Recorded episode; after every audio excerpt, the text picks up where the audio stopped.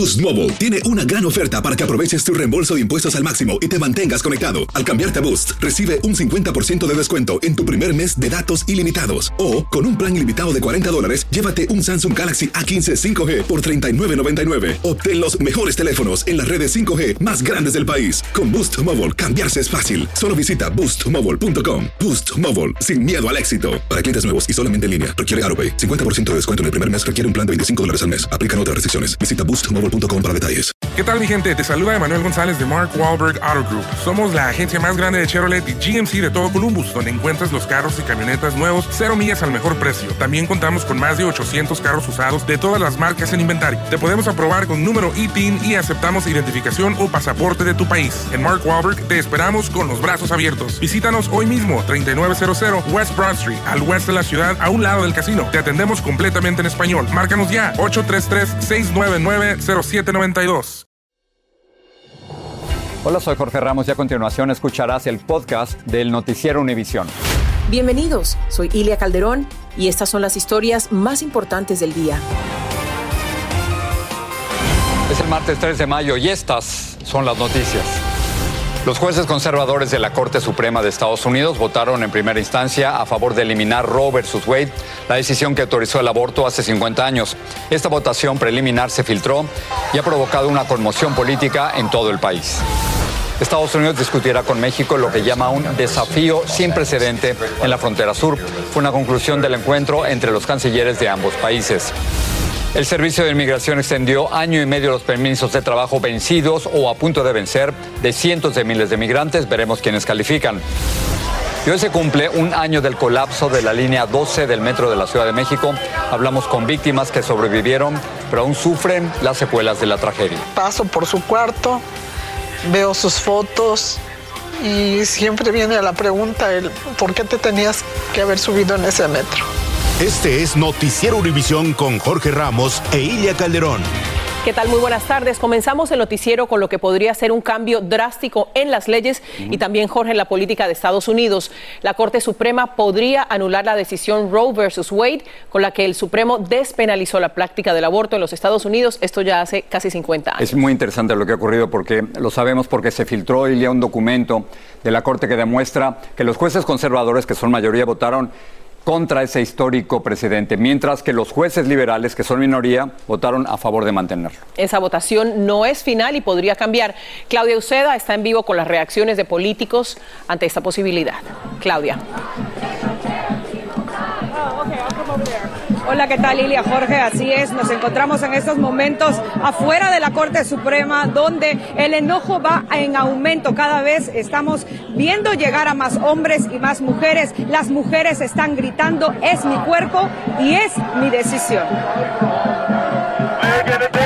Crisis en la Corte Suprema. Las protestas se extienden a varios estados. Estamos eh, increíblemente preocupados de que esta decisión efectivamente se lleve a cabo. Y es que una rara filtración sugiere que los jueces supremos están a punto de acabar con el derecho constitucional al aborto pone en duda la legitimidad de la Corte desde el punto de vista de la confianza pública, porque ese es un proceso confidencial político divulgó el borrador de la opinión cual muestra que los cinco jueces conservadores, que son la mayoría, están a favor de acabar con la histórica ley Roe vs. Wade, que por casi 50 años ha permitido el derecho al aborto. El juez conservador Samuel Alito escribió la opinión. Roe fue un error flagrante desde el inicio. Ha llegado el momento de acatar la Constitución y devolver el asunto del aborto a los representantes elegidos por el pueblo. El presidente de la Corte Suprema, el juez John Roberts, confirmó su autenticidad e indicó que la filtración es una atroz ruptura de la confianza y ordenó una investigación. Y el presidente Joe Biden indicó que si esta decisión se mantiene sería bastante radical porque regularía la vida privada. Entre tanto, el presidente de la Corte Suprema resaltó que esta no es una decisión final. Pueden haber de 10, 15, 20, 30 borradores. Depende en el caso. Defensores del derecho al aborto criticaron la filtración. Es indignante, no tiene precedentes, pero no es definitivo.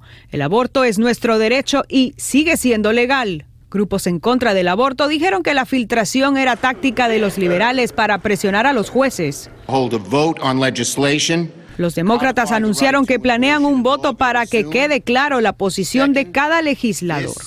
Y los republicanos piden la cabeza de quien filtró la información. El responsable debe de ir a la cárcel, sostuvo este senador.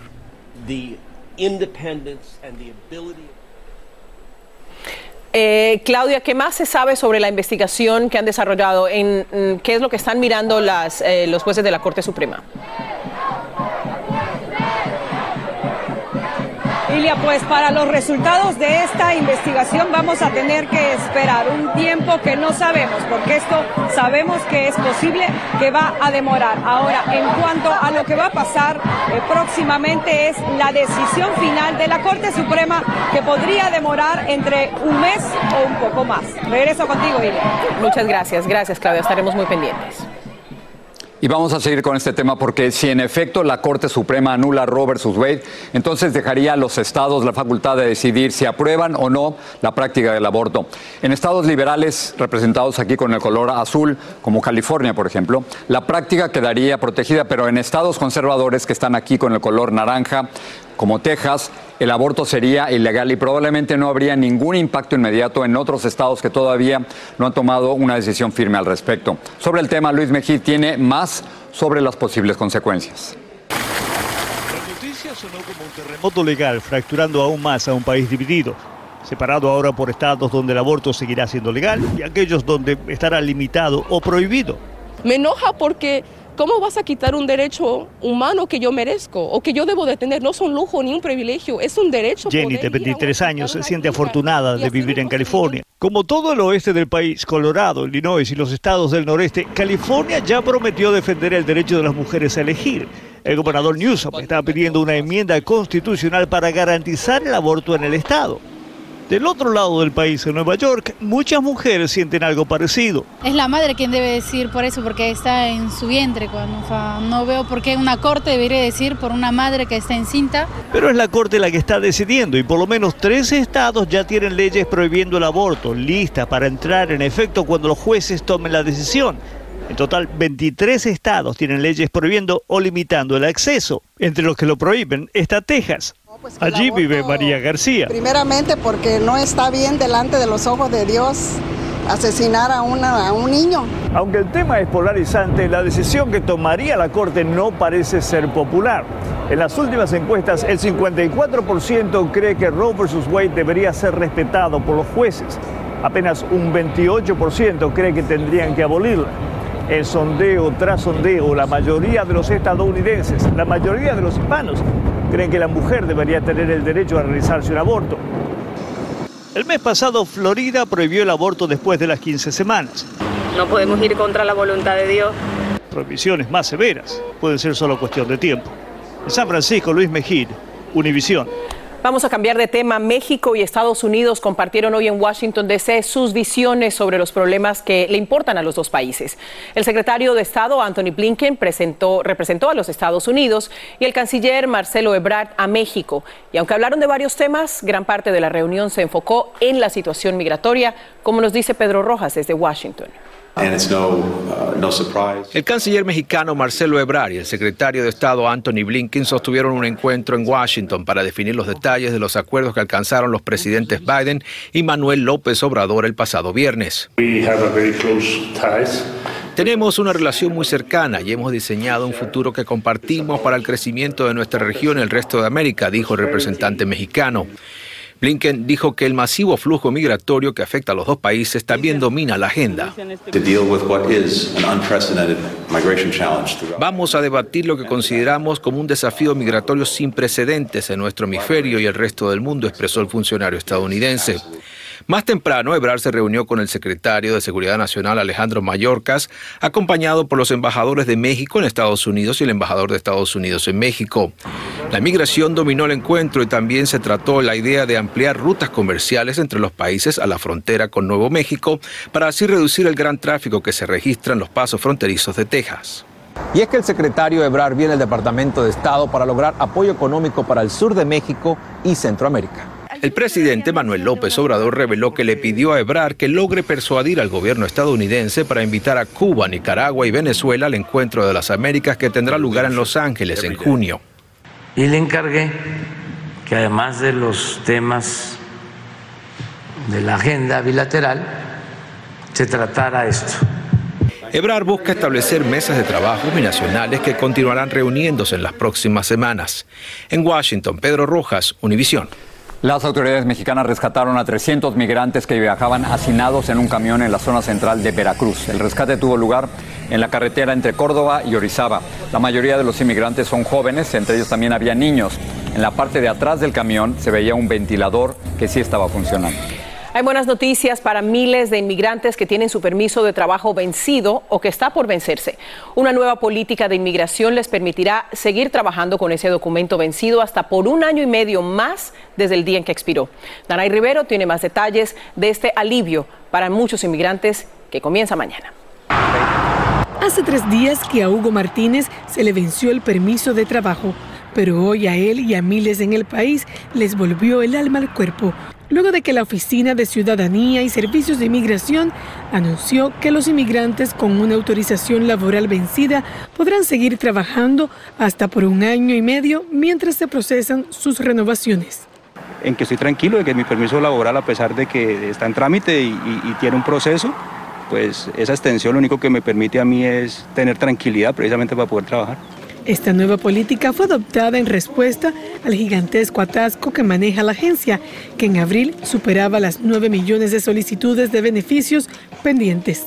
El gobierno lo que está haciendo es ayudando a este millón y medio de personas que están esperando que le llegue este permiso de trabajo, que están en este proceso y está extendiendo este periodo de gracia de seis meses a 18 meses. La agencia gubernamental dijo que es una oportunidad de mantener el empleo y proporcionar apoyo crítico para sus familias, evitando al mismo tiempo una mayor interrupción para los empleadores de Estados Unidos. La regla indica que entre los beneficiarios se encuentran los titulares del estatus de protección temporal TPS y solicitantes de asilo. Estos deben haber tenido una solicitud de renovación del formulario I-765 pendiente durante el periodo de 18 meses anterior a la publicación de la norma, mientras hay otros que continúan en la espera. A mí me dieron un parol, un I-94. El permiso de trabajo no me ha llegado todavía. La medida entrará en efecto mañana, 4 de mayo de 2022. Por otra parte, economistas aseguran que esta medida es de gran beneficio para el país que enfrenta escasez de trabajadores en sectores laborales claves como la educación y la economía. Desde Miami, Florida, Danay Rivero, Univisión. Una hepatitis severa afecta a cientos de niños en más de 15 países, entre ellos Estados Unidos. Se cumple un año de la tragedia del metro de la Ciudad de México. Muchas víctimas padecen terribles secuelas. Y Univision fue a una zona de la frontera entre México y Estados Unidos que está tan apartada que rara vez pasan por ahí inmigrantes. Dicen que traigo la suerte a todo el que está a mi lado. Y esa es mi mala fortuna. Basada en el clásico de Juan Rulfo, llega Univisión, El Gallo de Oro. Supongamos que la caponera puede inclinar la suerte a quien ella quiera. ¿Estás tardando en conquistarla? Con Lucero, José Ron y Plutarco Asa. Este gallo está cambiando la vida. En una historia legendaria de amor y azar. No trates de cambiarme, no lo vas a lograr. El Gallo de Oro, lunes a viernes a las 9 por Univisión. Estás escuchando el podcast del noticiero Univisión. Las autoridades sanitarias están haciendo un llamado de alerta a padres de familia ante una extraña variedad de hepatitis severa que está afectando a unos 200 niños en 16 países. En Estados Unidos ya murió un niño en Wisconsin y otros tres recibieron trasplante de hígado. Galo Arellano tiene la información desde Miami. Continúa el misterio sobre el origen de la hepatitis severa que hasta ahora afecta a 200 niños alrededor del mundo en al menos 16 países. Este mapa de Estados Unidos muestra los 11 estados que reportan casos. Alabama, Tennessee, Wisconsin, Illinois son los que tienen más pacientes menores con este serio problema hepático. Cuando hacemos los estudios de la sangre, inmediatamente nos damos cuenta que hay un daño tremendo a las células hepáticas, o sea, las células específicas del hígado que están afectadas. Y por eso eh, estamos mirando esto con mucho cuidado. En Estados Unidos los pacientes tienen entre un mes de nacido y 16 años. Desarrollaron diferentes tipos de hepatitis. Los síntomas son náuseas, dolor abdominal, orina oscura, heces de color claro, dolor articular e ictericia. Los médicos piden a los padres estar atentos a los síntomas para no confundirlos con otras enfermedades. La piel se torna amarilla y las escleras se tornan amarillas también en los ojos. Entonces, si un padre ve eso acompañado de molestias de tipo ah, eh, abdominal, como las que expuse, es importante inmediatamente consultar a su pediatra. Sentí como que alguien me apuñalaba continuamente, dijo esta niña de 8 años que se recuperó de la extraña hepatitis en Illinois. En este país, tres menores han necesitado trasplantes de hígado. Un niño de Wisconsin murió. Los científicos están haciendo máximos esfuerzos para dar con la causa de este mal. Cinco de nueve niños de Alabama que tuvieron la inflamación de hígado contrajeron el adenovirus, pero este virus es conocido por ocasionar problemas respiratorios, no hepatitis severa. Por lo pronto, todos los pediatras en los Estados Unidos están en alerta y las autoridades de salud les están animando a que hagan pruebas a los niños con enfermedades hepáticas para poder detectar cualquier mal con anticipación. Desde Miami, Florida, Galo Arellano, Univisión. La policía detuvo a un estudiante por presuntamente apuñalar a otro en la escuela secundaria Belton en Austin, Texas. Las autoridades dijeron que esta mañana un alumno apuñaló a otro y luego huyó de la escuela. Treinta minutos después, la policía lo encontró y lo arrestó. El estudiante herido fue llevado al hospital, se desconoce su condición. Todavía no hay rastros del peligroso preso que se fugó de una cárcel de Alabama el viernes pasado, presuntamente con la complicidad de la subdirectora del penal. Autoridades revelaron que Vicky White y Casey White fueron vistos manejando un Ford Edge del año 2007 color oro con leves daños en el parachoque posterior izquierdo. Ambos se fueron de la correccional en la patrulla de la subdirectora, pero después el auto fue abandonado en un centro comercial. La policía de San Francisco arrestó a un hombre que escaló un edificio de 1.070 pies de altura esta mañana. La policía recibió una alerta sobre un hombre que subía por el lado de la torre dotado con equipo de escalada. Las calles de los alrededores fueron cerradas y se le solicitó a los transeúntes que se mantuvieran alejados del área. Ahí lo ven, cuando el hombre llegó a la cima, la policía lo arrestó. Hoy es el primer aniversario del derrumbe de la línea 12 del metro que dejó 26 muertos y cientos de heridos en la Ciudad de México y muchos de ellos aún sufren daños físicos y emocionales. En la capital de la República Mexicana, Alejandro Madrigal tiene reacciones de algunas de estas víctimas. Ha pasado más de un año del colapso de la línea 12 del metro y la señora Adriana Galván, una de las más de 100 sobrevivientes de esta tragedia, aún sueña lo mismo. Que se me va a caer el techo, que se va a caer hasta al fondo y que nunca voy a poder salir. Tiene 60 años y volvió a nacer porque apenas puede dar estos pequeños pasos que le impiden regresar a trabajar como empleada doméstica. Aún así, el gobierno no quiere indemnizarla, pese a que también pierde la vista y audición. Los gritos de esa noche siguen muy presentes. Chillidos de niño. Griterío y griterío de gente. Yo dije, ay Dios mío. La señora Jocabet tampoco olvida el 3 de mayo del año pasado. Su hijo Imer quien era el soporte económico en su casa, murió aquí. Paso por su cuarto, veo sus fotos y siempre viene a la pregunta el por qué te tenías que haber subido en ese metro. El dolor de las víctimas y lesionados se convirtió en valor para denunciar a las tres empresas constructoras de este tramo colapsado en tribunales de Nueva York en busca de una indemnización justa, lejos de acuerdos políticos y corrupción, dicen, que existen en este país. Hasta el momento solo hay 10 presuntos responsables acusados de homicidio, lesiones y daños culposos, pese a que las consecuencias de este accidente son tan graves que en el caso de doña Adriana piensa en el suicidio. Y la verdad, empecé de todos los medicamentos a hacer polvo porque yo ya me quería morir. Pero Blackie, su pitbull de un año, enfrentó a la muerte. Me paré por el agua y de regreso, ¿qué le hace la perrita al plato? Me tiró el plato de la, del polvo. Y le dije, niña, ¿por qué haces eso? La regañé. Y pobrecita, nomás se me quedó viendo y ¿sabe qué hizo? Me empezó a lamber la mano, la mala. Las señoras Adriana y Jocabet esperan que las indemnizaciones sean justas, porque sus daños y pérdidas son irreparables. En la Ciudad de México, Alejandro Madrigal, Univisión. Un informe de Human Rights Watch dice que el gobierno salvadoreño habría cometido serias violaciones a los derechos humanos bajo el estado de emergencia decretado para combatir las peligrosas pandillas. El estado de emergencia fue aprobado luego de una ola de violencia que a finales de marzo dejó 62 personas muertas en un solo día. Ucrania dice que sigue destruyendo tanques y vehículos blindados rusos en el este del país. Imágenes de drones muestran el momento en que la artillería ucraniana destruyó dos tanques rusos. El Papa Francisco dice que el primer ministro de Hungría, Víctor Orbán, le dijo que Rusia planea terminar su invasión a Ucrania el 9 de mayo. Esto según el periódico italiano Corriere della Sera, que agrega que el pontífice se reunió con Orbán a finales del mes pasado. Dos cosmonautas rusos aprovecharon su presencia en la Estación Espacial Internacional para desplegar una réplica de la bandera de la victoria, la cual fue izada por primera vez en mayo de 1945, cuando las tropas rusas llegaron hasta el edificio Reichstag en Berlín. La bandera de la victoria original está ahora en un museo en Moscú. Vamos con Patricia a ver qué preparan esta noche. Patricia. Así es, gracias Jorge. Bueno, los Centros para el Control y Prevención de Enfermedades reafirmaron su recomendación para que los estadounidenses a partir de los dos años usen mascarillas en aviones, en trenes y en autobuses. Esto a pesar que el mes pasado un fallo judicial anuló el mandato nacional del uso del tapabocas en el transporte público.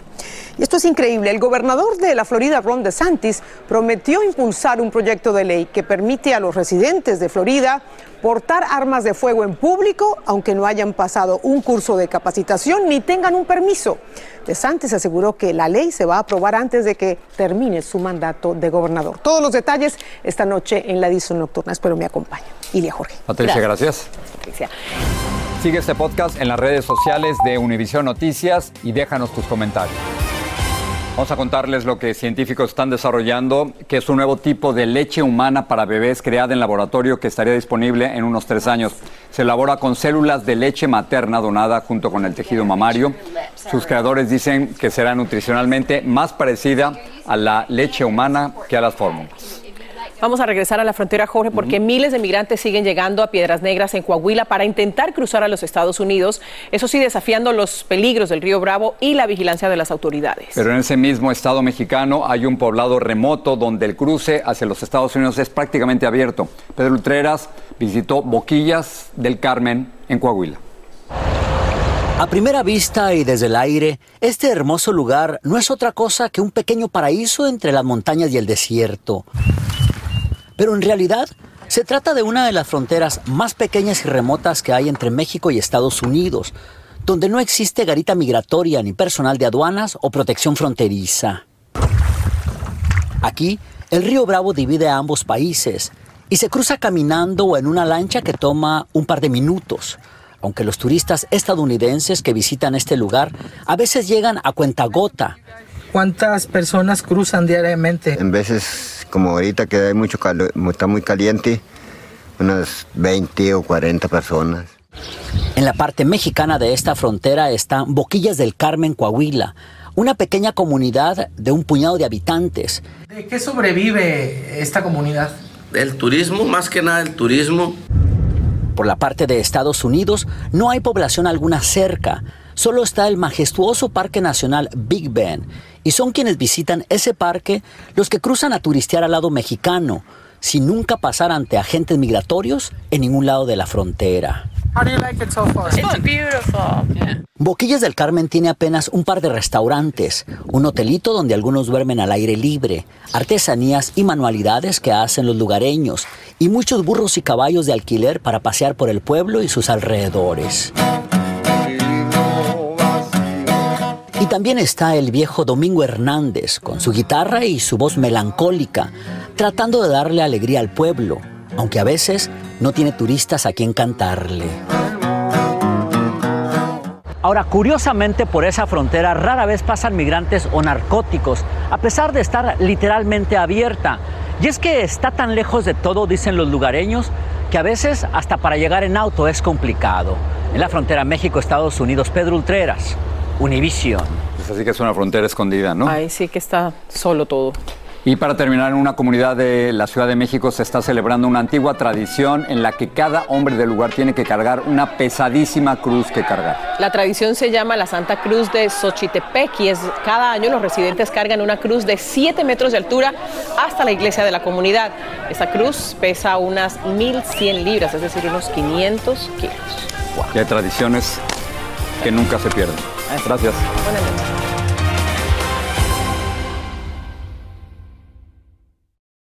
Dicen que traigo la suerte a todo el que está a mi lado. Y esa es mi mala fortuna. Basada en el clásico de Juan Rulfo, llega Univisión, El Gallo de Oro. Supongamos que la caponera puede inclinar la suerte a quien ella quiera. Estás tardando en conquistarla. Con Lucero, José Ron y Plutarco Asa. Este gallo me está cambiando la vida. En una historia legendaria de amor y azar. No trates de cambiarme, no lo vas a lograr. El Gallo de Oro, lunes a viernes a las 9 por Univisión.